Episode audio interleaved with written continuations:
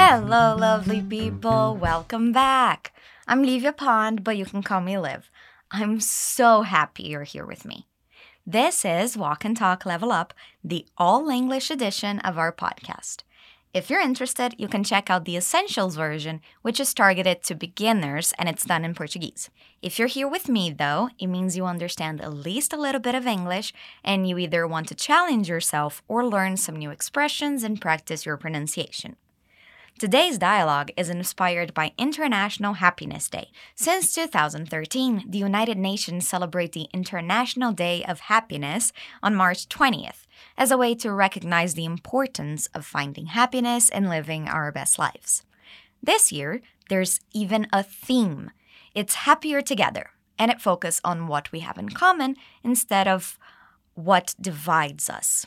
I don't know about you, but I think that's a great theme. After all, Everyone wants to be happy, isn't that right? As always, we're going to start by listening to a brand new dialogue.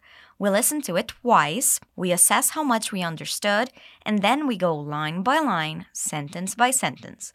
We break it down and repeat everything to make sure we understand the whole dialogue by the end, okay? Let's get started. Clara, what the heck is that? What? The stuffed animal on your desk. This is not a stuffed animal. This is Hugsy. Okay. Who's Hugsy? He's my emotional support friend. I can't believe you have a stuffed animal on your desk at work. You're 28. Hey, he makes me happy. And right now, you don't. So shoo. Can you tell me what Clara has on her desk that got her coworker so huffy? Let's listen again. Clara, what the heck is that? What? The stuffed animal on your desk. This is not a stuffed animal. This is Hugsy. Okay. Who's Hugsy? He's my emotional support friend. I can't believe you have a stuffed animal on your desk at work. You're 28. Hey, he makes me happy. And right now, you don't. So shoo. Okay, how was that? Did you get what Clara has on her desk? It's a stuffed animal she calls Hugsy. We'll get there. First things first, we're going to start at the beginning. I'm going to ask you to repeat after me, and you should do it when you hear. Make sure you're repeating it out loud every time, okay? Listening to yourself talk is a great way to improve your pronunciation. Let's get started. We hear a man calling to his coworker. He says, Clara, repeat her name. Clara. Now that he's got her attention, he asks, What the heck is that? Heck is a word, a slang, used in questions to give emphasis. Repeat, heck. Now the question What the heck is that? Again, what the heck is that? Clara doesn't know what he's talking about because she asks, What? Repeat, What? The guy answers, The stuffed animal on your desk. Do you know what a stuffed animal is? You probably had one as a kid. My favorite was a stuffed bear that my grandpa gave me. Did you figure out what it is yet? It's a bicho de pelúcia, ou animal de pelúcia. Let's repeat stuffed animal. Again, stuffed animal. He says, the stuffed animal on your desk. Here we have a preposition of location and a place. On is the preposition that indicates the position or location of something. And the place, it's your desk. Repeat, on your desk. Now the whole sentence the stuffed animal on your desk. One more time the stuffed animal on your desk. She says, This is not a stuffed animal, this is Hugsy. So, did you guys notice that when the dialogue starts, he asks, What the heck is that? Well, that tells us there's some distance between him and the stuffed animal he's talking about. When she answers, she says, This is not a stuffed animal. She's saying this instead of that because she is close to the object she's talking about. Let's repeat the sentence. This is not a stuffed animal. Again, this is not a stuffed animal. Okay, she's going to say what it is since she's telling him it's not a stuffed animal. She says, This is Hugsy. Hugsy is the name she gave to her stuffed animal. It can be a stuffed penguin, a teddy bear, a kangaroo, anything.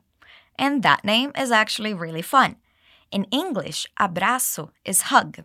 Hugs is the plural of hug.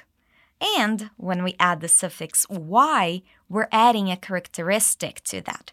We're basically turning it into an adjective. So hugsy would mean something that is huggable, good to hug, cuddly. Repeat, hugsy.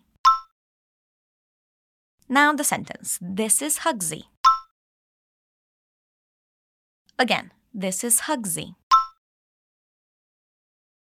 Okay, her coworker seems very confused. He says, okay, but as a question. Repeat the intonation. Okay.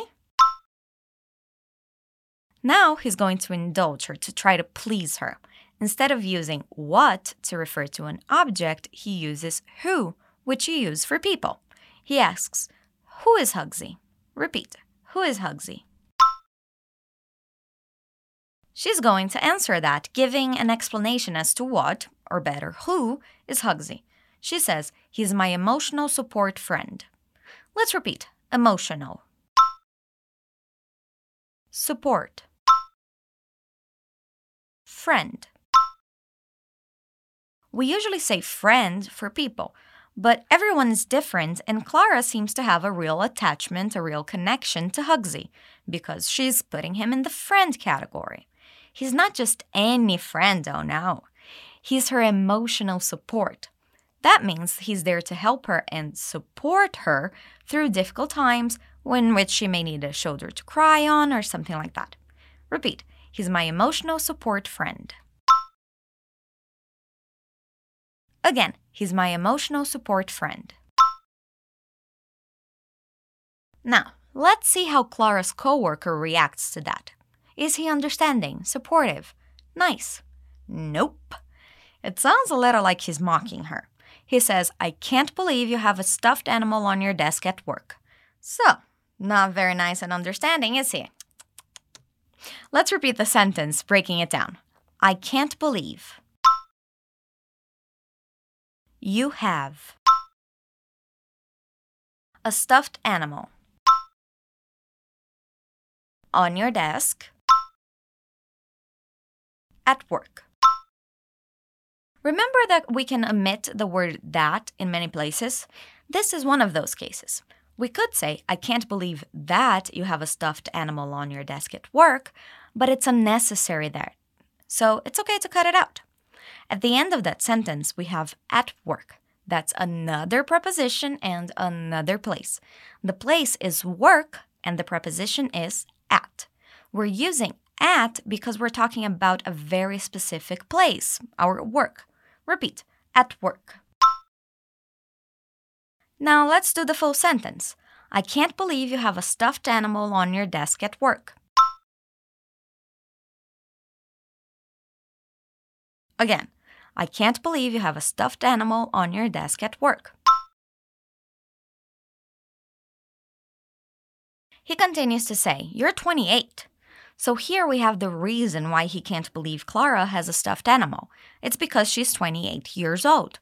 I don't really think that's a good reason, but he seems to think that 28 year old people should not have stuffed animals on their desk at work.